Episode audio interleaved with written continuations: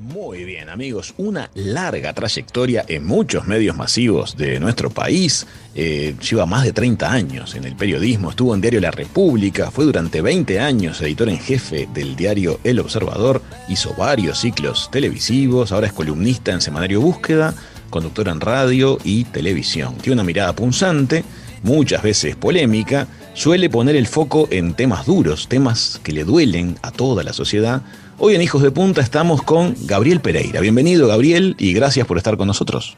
Al contrario, gracias a ustedes por, llamarme.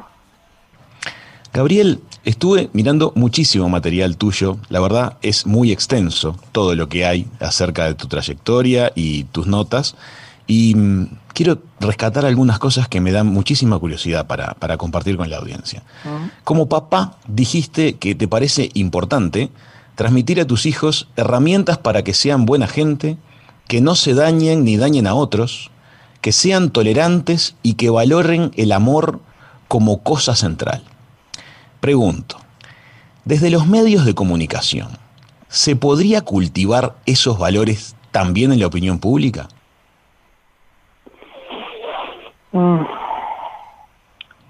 Se podría, se podría, cada, cada uno eh, desde su lugar de trabajo podría eh, abordar los temas que toca con esa con esa actitud digamos no con amor tratando de, no provocar daño eh, tratando de, transmitir eh, lo que parecen ser por lo menos los valores que la comunidad comparte no transmitir, digamos, en una página editorial uno puede transmitir sus propios valores, pero en la parte informativa tratar de impulsar aquellos que, que, la, que la sociedad comparte.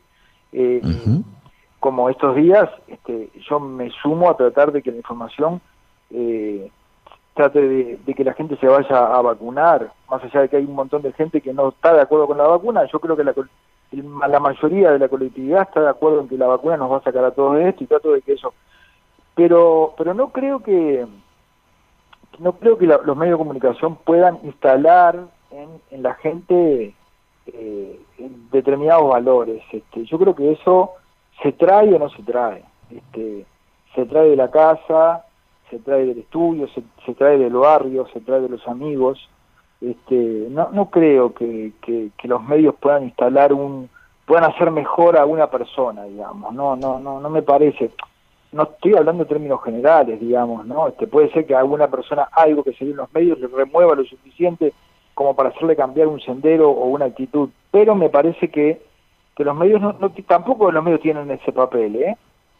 Los medios tienen el papel de, de informar, de entretener, en fin, este, eh, que luego pueden, pueden formar, pueden, se pueden formar determinadas opiniones. Creo que es más fácil que los medios deformen y formen para mal a que lo hagan para bien. Pero al margen de las dificultades, inciden en la opinión pública, inciden en los temas que están sobre la mesa, inciden en cómo se miran esos temas. Y yo creo que inciden en los temas que están sobre la mesa, inciden en los temas sobre los que prestar atención, pero no creo que incidan en qué opinar sobre esos temas eh, yo creo que podemos incidir en, por ejemplo, por decirte un cualquiera, un tema polémico, podemos durante X cantidad de tiempo eh, debatir sobre el aborto y ponemos el tema del aborto ahí, la gente está atendiendo porque los medios están poniendo el tema del aborto. Lo que yo no creo es que los medios inclinen a una persona que está a favor a que esté en contra o que esté en contra a que esté a favor. También has dicho que en base a la información, la gente se ocupa de descreer sola. Y de hecho vos hace varias elecciones que has dicho ser votante en blanco. Sí. ¿Tú no sentís que ese descreimiento en la política le hace mal a los países? Te lo pregunto porque hay países que andan muy bien y que creen en sus políticos. Y si miramos para los costados, hay países como por ejemplo Argentina que promedialmente no les cree a sus políticos y esa no parece ser una buena receta. ¿Cómo lo ves? Es muy malo para la democracia, porque Eh, que se vayan todos no funciona, porque si se van todos, ¿quién queda? Ya en este país una vez se fueron todos, o lo sacaron a todos, y lo que quedó fue terrible, ¿verdad? Sin duda. Este, eh, yo creo que es muy malo, y no, y no creo que los medios tengan que fomentar el descrédito eh, hacia la clase política. Lo que sí digo es que los medios se tienen que hacer eco de lo que pasa. O sea, los medios no tienen que, transmitir, eh, que intentar sacarle crédito a los dirigentes políticos, pero tampoco tienen que ser eh, sacarle la castaña del fuego a los políticos después de que los políticos la macanean.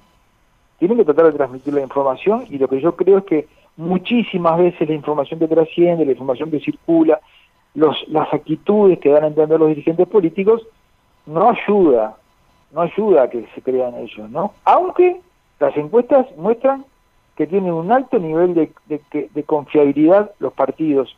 Sin embargo, no, y esto es preocupante, las instituciones. El Parlamento tiene un descrédito tremendo, eh, el, el, Poder Ejecutivo tiene un descrédito tremendo, según las encuestas del Latino Barómetro, y eso es muy malo, pero yo no creo que sean los medios los que crean ese descrédito. Son quienes ejercen las actitudes desde ese lugar y los medios lo que hacen es transmitirlo. Insisto, yo no creo que los medios tengan que tener una intencionalidad más allá que informar. Luego, si la información provoca uno u otro sentimiento, bueno, ¿qué vamos a hacer? O sea que estás a favor de exponer la información y dejar que sea la opinión pública la que tome sus decisiones.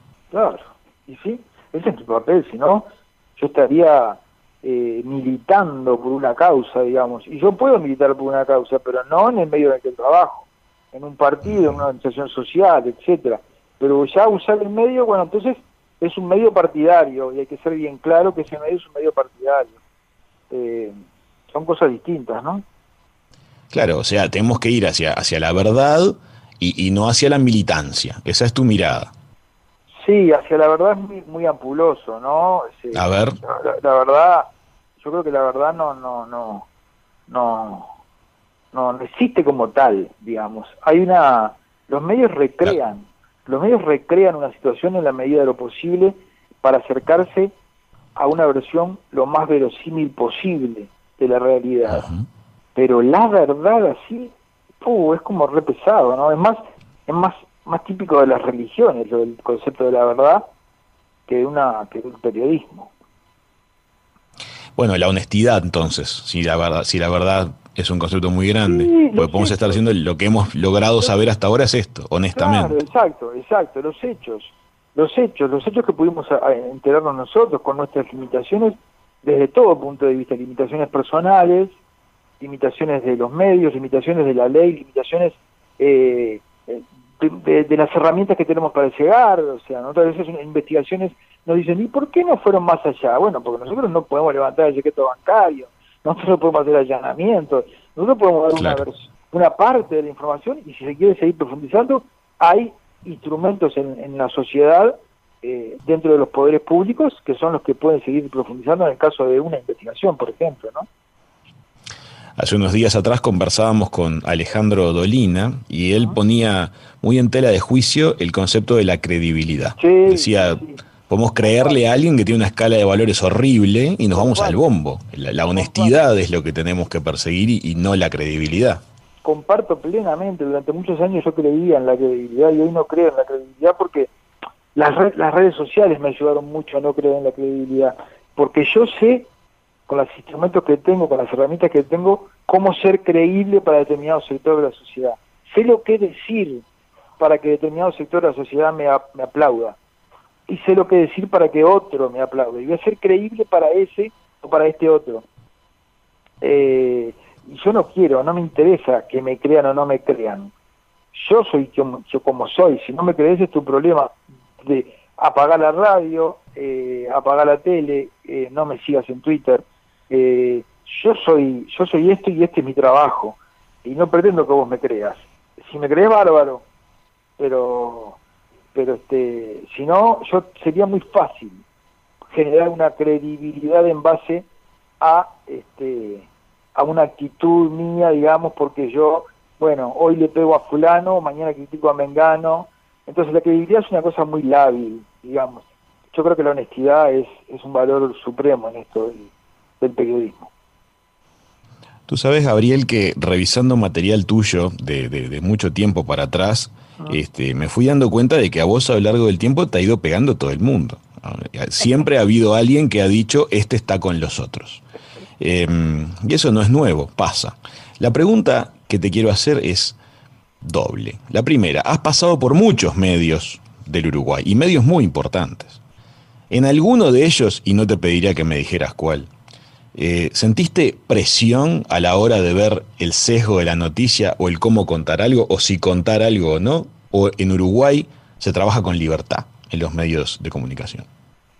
Y bueno, yo cuando a veces vienen este, estudiantes de periodismo a, hacer entrevistas para trabajos eh, académicos vinculados al tema de la presión, yo digo que no soy un buen entrevistado, no soy una buena fuente porque he tenido la suerte de, eh, de nunca que nunca me pasara eso. eso es una respuesta, está perfecto. No te pasó nunca. Nunca me pasó. Ahora, eh, que en Uruguay no pasa, no, no, no, yo creo que pasa, sí, yo creo que a, gente le ha pasado. Pero yo también vinculado con esto, creo que esto es como la libertad. La libertad no es un bien que está dado, es un bien que se conquista, digamos. Eh, yo he tenido desde, que, digamos, sobre todo cuando he tenido cargos de responsabilidad, la actitud lo suficientemente clara como para que nadie de los que me conoce me llame a presionarme y he tenido la actitud lo suficientemente clara con mis jefes, con los dueños de los medios, lo suficientemente clara como para que sepan qué pasaba conmigo si me presionan para hacer una cosa que no está correcta. Entonces, también se construye eso. La segunda parte de esta pregunta tiene que ver con em, en el espíritu personal de alguien, cómo empieza a vibrar cuando pasan los años y sentís que estás en el medio de tirones tan fuertes. Porque hay que ver las cosas que he leído que te han escrito. Em, ¿Te sigue gustando ser periodista? Está buena la pregunta. Oh, qué honor. Vos sabés que yo, este, yo siempre dije, y creo poder seguirlo diciendo, que si me pusieran al principio del camino y me dieran a elegir y yo pudiera decidir qué ser y poder elegir qué ser, cualquier cosa, desde neurocirujano hasta piloto de avión, yo volvería a elegir ser periodista. Ajá. Eso es fuerte en sí mismo, pero, pero eso no quita que con el paso de los años alguna cosa se haya desgastado en mí, digamos, este eh, ¿Qué es lo que pasa? Eh, en este oficio, para vos ir creciendo, para vos tener pasión que te permita crecer, tenés que creerte da un poco. Tenés que creerte que tu trabajo es muy importante, que, que vos generás ciudadanía, que sos el que ejerce la libertad de expresión más que nadie en, una, sociedad. Tenés que creértelo un poco. A mí lo que me ha pasado con el paso de los años, después de haber ocupado los mayores cargos de responsabilidad que uno podía aspirar, que es conducir una redacción de un diario, conducir un programa de televisión que fue más escuchado, estar en un programa de radio que es el más escuchado, conducir un programa de televisión, eh, cada vez me la creo menos, digamos, ¿no? Y, y, y yo puedo soportar estar en medio de, un, de, una gente, de que me puten de todos lados, de que me equivoqué en una noticia, que en realidad mi vida pasa por otro lado. O sea, eh, antes yo me decía que yo era periodista, ahora digo que yo trabajo de periodista, ese es mi trabajo, no, no es lo que yo soy. Yo soy un padre acá en mi casa, en el barrio, con mi familia, esta es mi vida, esto es donde a mí me importa ser, acá me importa Ahí trabajo, ahí voy trabajo, después salgo y cuelgo el overol y me vengo a mi casa. No sé si es claro, si soy claro con la diferencia de, lo que me pasaba antes y lo que me pasa ahora. Sí, sí, es clara la diferencia. Em, se trasunta en algunos aspectos cuando uno mira entrevistas tuyas de distintas épocas, se ve esa, esa vibración cambiar a lo largo del tiempo. También pasa cuando uno escucha hablar a personas públicas veteranas. Si te fijas y lo has vivido con, en, tus propios programas, no es lo mismo hablar con alguien en, sus años 40, en sus años 50, 60 y 70. Las tolerancias cambian, las paciencias cambian. Este es como que van bajando los escudos. Y tal vez en ese proceso se humanizan. puede ser, sí. Puede ser sí, que, parte sea de una parte tenga que ver con eso, con, humanizarse. Aunque también muchas veces este, en algunos aspectos me voy poniendo viejo y me voy poniendo más radical, ¿no? Este, pero pero sí, yo, creo que, que eso... Hay, a, veces te dicen, Gabriel, no cambies nunca. Eso es horrible que te digan eso, no cambies nunca. Horrible. Que no hay nada que una persona que no cambia nunca. Este, pero sí, tiene que tiene mucho que ver con eso que vos decís. Tu camino de vida es muy interesante, Gabriel. Este, tuviste orígenes y formaciones difíciles, fuiste creciendo, te fuiste haciendo muy conocido, tuviste que lidiar con eso y resulta muy interesante escucharte hablar, inclusive este, ver cómo a veces has sido contra, contra algunos molinos de viento fuertes de Uruguay. Por ejemplo, me llamó mucho la atención las notas tuyas que leí acerca de los gremios docentes. Em, hoy seguís sintiendo igual, seguís sintiendo que el gran problema de Uruguay es la educación y que los gremios docentes no están acompasando los cambios necesarios. Y sí, sí, sí, sí. Sí me, me, es una de las causas de, una tristeza que llevo dentro muy arraigada eh, de la cual no me puedo y creo que no me quiero desprender, porque me mantiene atado a un, a un pasado este, de mi vida que, no puedo ni quiero olvidar eh, y, que creo que es la herramienta de, de los pobres, ¿no? Este, no es lo mismo un pobre educado que un pobre sin educación. Posiblemente siga siendo pobre, posiblemente siga siendo pobre, porque hay estudios que, que muestran que no necesariamente la educación te permite buenos niveles económicos, pero te permite un cierto nivel de dignidad, ¿viste? Que, que no te lo da, que la pobreza te lo quita, la pobreza te quita toda dignidad, no hay dignidad, no hay nada digno en la pobreza, más que la esencia del ser humano que la vive o que la sufre. Eh, Yo creo que es lamentable lo que estamos haciendo en este país. Algún día, algún día que espero yo que nos demos cuenta de lo que hemos hecho y que nos, nos lamentemos y tengamos que hacer una autocrítica nacional tremendamente profunda por lo que hemos hecho con la educación en este país. Hay una sobrevaloración de la universidad de la calle, tal vez. Y la academia tiende a, conectarse con una visión del mundo. Tal vez ello tenga que irse revisando. La verdad que me, gustó mucho hablar contigo. Te quiero agradecer este ratito que pasaste aquí en Hijos de Punta. No, gracias, gracias a vos. la verdad que fueron lindas las preguntas. la verdad que me gustó, me gustó mucho. Gracias, ¿eh? Muchas gracias, muchas gracias, Gabriel. Amigas, amigos, Gabriel Pereira, 30 años de periodismo, pasó por la mesa de verano de Hijos de Punta.